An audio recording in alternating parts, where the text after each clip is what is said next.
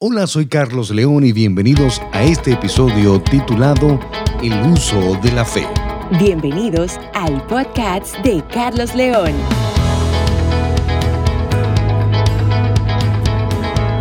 Durante este tiempo de pandemia hemos perdido grandes amistades, familiares y personas que amamos. En algunos de los casos hemos pensado que se han ido antes de tiempo. Pero definitivamente cuando usas tu fe de manera correcta, cumples tu asignación aquí en la tierra y no tienes temor de ir al lugar donde sabes que irás.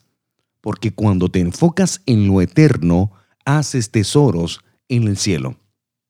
En la Biblia hay una historia la historia de la transfiguración. Y dice que seis días después Jesús tomó a Pedro, a Jacobo y a Juan su hermano, y los llevó aparte a un monte alto y se transfiguró delante de ellos, es decir, se transformó en un cuerpo celestial. Y resplandeció su rostro como el sol y sus vestidos se hicieron blancos como la luz. Y he aquí les aparecieron Moisés y Elías, dos patriarcas del Antiguo Testamento y estaban hablando con Jesús. Entonces Pedro dijo a Jesús, Señor, bueno es para nosotros que estemos aquí. Si quieres, hagamos aquí tres enramadas, una para ti, otra para Moisés y otra para Elías. Mientras él aún hablaba, una nube de luz los cubrió y aquí una voz desde la nube que decía, Este es mi Hijo amado, en quien tengo complacencia. A él oíd. Al oír esto los discípulos se postraron sobre sus rostros y tuvieron gran temor. Entonces Jesús se le acercó y los tocó y les dijo, levántense y no teman. Y alzando ellos los ojos, a nadie vieron sino a Jesús solamente. Lo que esta historia quiere decir es el momento específico donde Jesús se transfigura, es decir, se, se convierte en un cuerpo celestial. Aparece Moisés y aparece Elías pero les, les quiere enseñar algo a estos tres, a Pedro, a Jacobo y a Juan. Al parecer no, no era que Jesús tenía favoritos, no era que Jesús tenía un grupo íntimo del cual ellos preferirían estar juntos. Era, era más bien que Jesús quería enseñarles algo a estos tres que el resto quizás no lo necesitaba. Y era la adoración que es exclusiva a Jesús. En el momento que aparece Moisés y Elías, Pedro inmediatamente en su impulsividad dice, hagamos tres enramadas. Una enramada es como una especie de tienda de campaña de la época hecha con palmas, con hojas y ramas. Y lo que le estaba diciendo Pedro es, quedémonos en este lugar y adoremos a Jesús, pero también adoremos a Moisés y adoremos a Elías. En ese momento que Pedro dice esto, siendo Pedro el líder de los discípulos, inmediatamente una nube los envuelve y Moisés y Elías desaparece. Y la voz que sale del cielo lo que le dice es, es a mi Hijo Jesús en quien tengo complacencia, a quien ustedes deben oír. Cuando ellos abren los ojos no ven a más nadie sino solo a Jesús. Era muy claro la enseñanza. La adoración no era para estos patriarcas. Nuestra única adoración es hacia Jesús. Era la enseñanza que ellos estaban recibiendo. Y definitivamente lo que Jesús quiso desmontar fue toda estructura religiosa de adoración y religiosidad. ¿Sabes por qué? Porque cuando te enfocas en las distracciones, pierdes la visión. Todo lo que te distrae, todo lo que te mantiene entretenido siempre te hará perder la visión. Cuando Jesús desciende de la montaña con estos tres discípulos que andaban con él, se encuentra con una situación donde sus discípulos intentaban liberar a un joven endemoniado. Dice la Biblia que cuando llegaron al gentío vino a él un hombre que se arrodilló delante de él y diciéndole, Señor, ten misericordia de mi hijo que es lunático y padece muchísimo, porque muchas veces cae en el fuego y muchas en el agua. Lo he traído a tus discípulos, pero no le han podido sanar.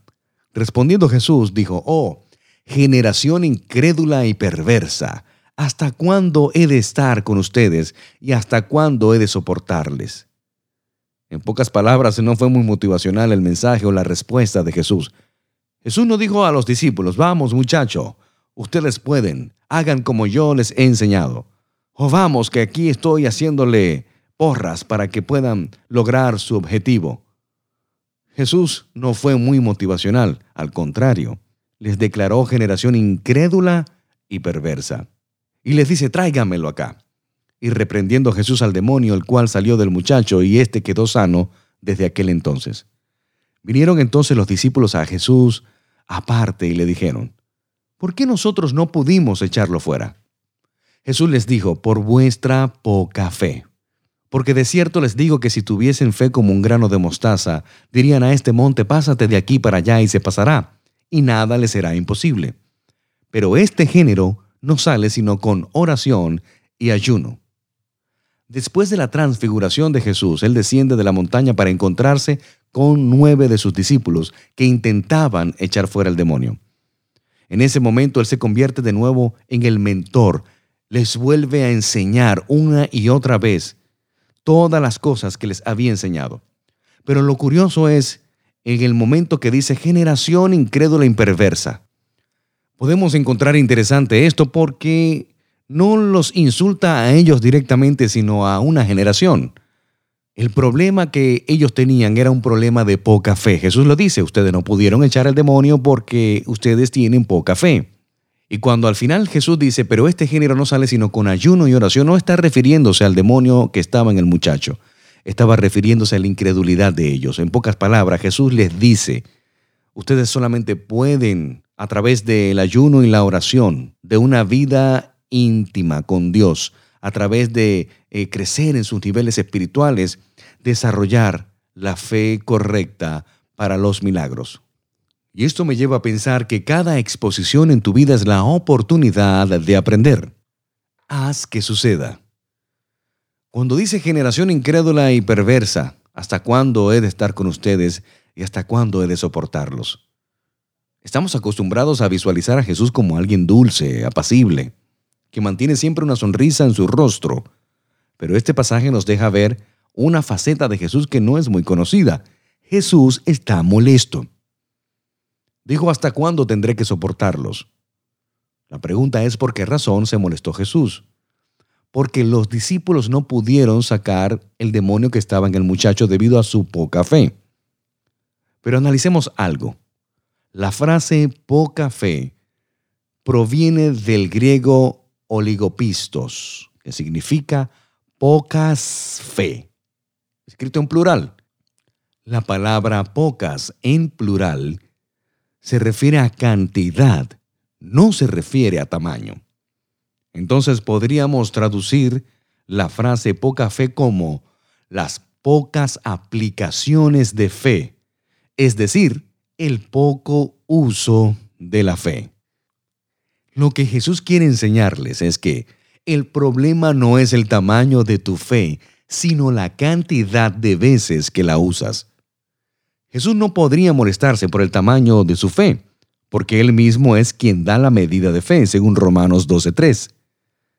Entonces, ¿qué se necesita para usar la fe?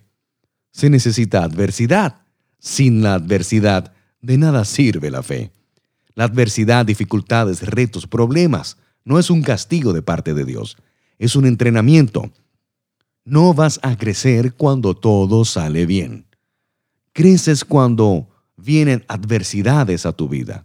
Y así como creces tú, también crece tu fe.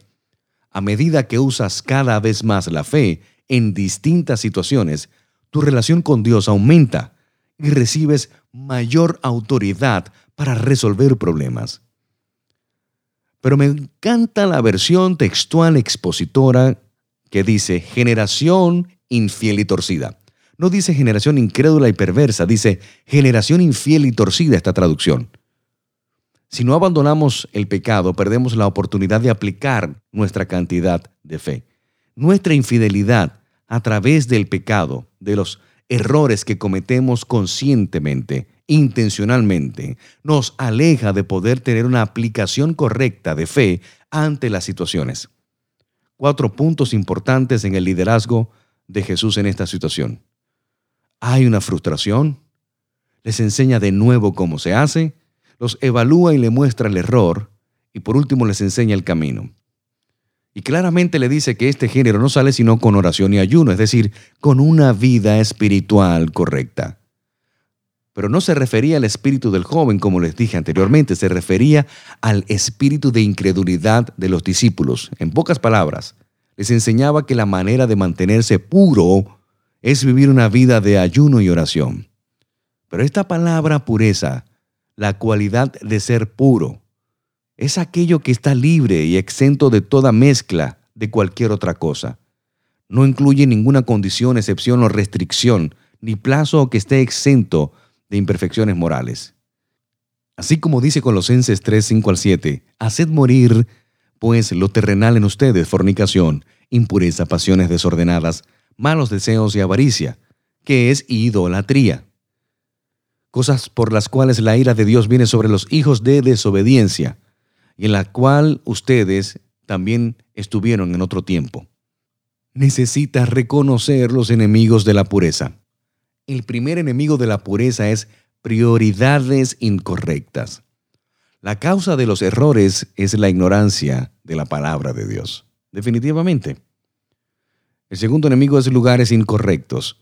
La mejor manera de impedir que la tentación gane terreno en tu vida es evitando caer en ella. Si hay lugares que sabes que no debes ir, pues no vayas. Eso va a restar tu crecimiento espiritual y que puedas desarrollar tu fe y poder aplicarla en situaciones y darle el uso correcto. Los terceros son personas incorrectas. Y definitivamente las malas conversaciones corrompen las buenas costumbres. Prioridades incorrectas te pueden llevar a lugares incorrectos. Lugares incorrectos te van a conseguir personas incorrectas y por ende tendrás prácticas incorrectas, que es el resultado de la impureza. Prioridades, lugares, personas y prácticas incorrectas. Martín Lutero dijo, no puedo evitar que las aves vuelen sobre mi cabeza, pero sí puedo evitar que hagan nido en ella. Tengo un reto para ti en este día. Debes desarrollar la aplicación de la fe y dominio propio. Esta aplicación no se consigue en App Store ni en Google Play. Definitivamente desarrollar la aplicación de la fe y el dominio propio es algo que debe ser del día a día. Tener dominio propio lo encontramos en la Biblia, segunda de Timoteo 1:7. Porque Dios no nos ha dado espíritu de cobardía, sino de poder, amor y dominio propio. Ya tienes el poder, tienes el amor y el dominio propio que Dios te ha dado necesitas darle mucho uso. No al poco uso, sino mucho uso al poder, mucho uso al amor y mucho uso al dominio propio que te llevará a crecer y a desarrollar una fe gigante. Esto quiere decir que tú puedes decir no a lo que limite el uso de tu fe, pues ya tienes el dominio propio que Dios te ha dado a través de su poder. Soy Carlos León y gracias por escuchar mi podcast. En Instagram sigue al pastor Carlos León, arroba pastor Carlos León, y nuestro canal de YouTube, Pastor Carlos León.